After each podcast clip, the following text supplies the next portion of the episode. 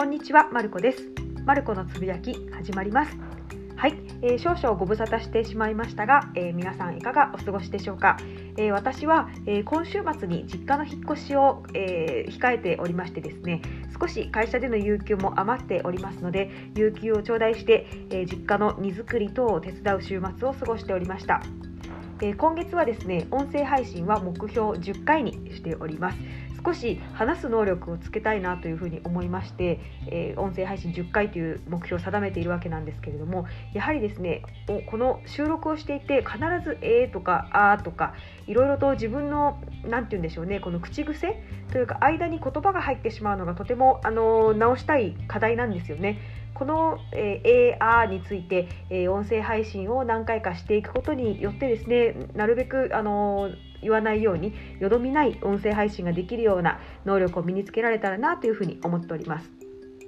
さて今日は何のお話をしようかと言いますとですね、えー、私が所属している、えー、勝間和代さんが主催する勝間塾というオンラインサロンでのイベントについてお話ししたいと思います。よろしくお願いします。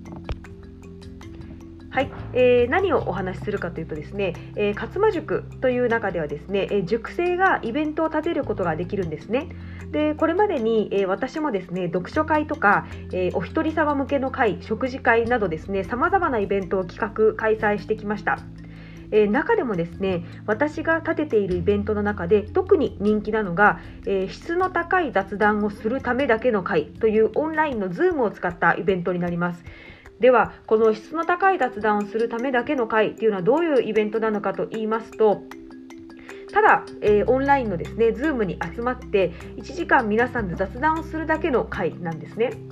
はいえー、ちなみに、えー、質の高い雑談っていう言葉を初めて聞かれた方のために私が考える質の高い雑談について解説をしますと、えー、心理的な安全性が担保された環境で、えー、ふとした雑談からちょっとした問題解決方法やさまざまな知識を得ることができる場所そして、えー、参加者同士のギブアンドテイクの関係が成立している場所なのではないかなというふうに私は思っています。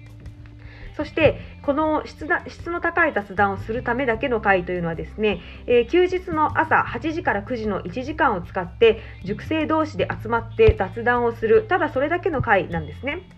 しかしイベントを立てた途端にですね6名の定員枠がすぐに埋まってしまうほど人気なんです。なんでなんだろうと思って分解してみましたけれどもそうですね質の高い雑談ということに対するニーズが高いということそして休日の朝を有意義に過ごしたいと思う塾生が多いこと。そして遠隔でもコミュニケーションができる Zoom のようなオンラインツールが浸透してきたこと。最後に気軽に参加ができるタイムスケジュール。例えば私のこの、えー、質の高い雑談をするためだけの会というところではですね入退室自由だったりとか、えー、朝食を食べながらでも OK ですよみたいなながら OK というルールにしています。このような、えー、あまり縛りのないですね、えー、ルールの設定がすぐに埋まる要因の一つかなというふうに思われています。で先週ですね第1回の質の高い雑談をするためだけの回何回も言うと結構長いですねを行ったんですけれどもこちらではですね、えー、塾生の皆さんからココナラなどを使っての副業の始め方だったり手作りマスクの作り方ですとか、えー、他の企業でのコロナウイルス対策などこれまでですねあの私が同じ会社に勤めていつもと同じ友人と話しているだけでは得ることができなかった知識を得ることができました。とても有意義な1時間になりました早速ですね第2回第3回と企画したところすでにキャンセル待ちをいただくほどの人気イベントになっておりましてあのとてもこの質の高い雑談に対するですね皆さんのニーズ高いんだなというふうに実感いたしましたもしも機会があれば、ツイッターの皆さんともぜひこの質の高い雑談企画してみたいなというふうに思っておりますので、楽しみにお待ちください。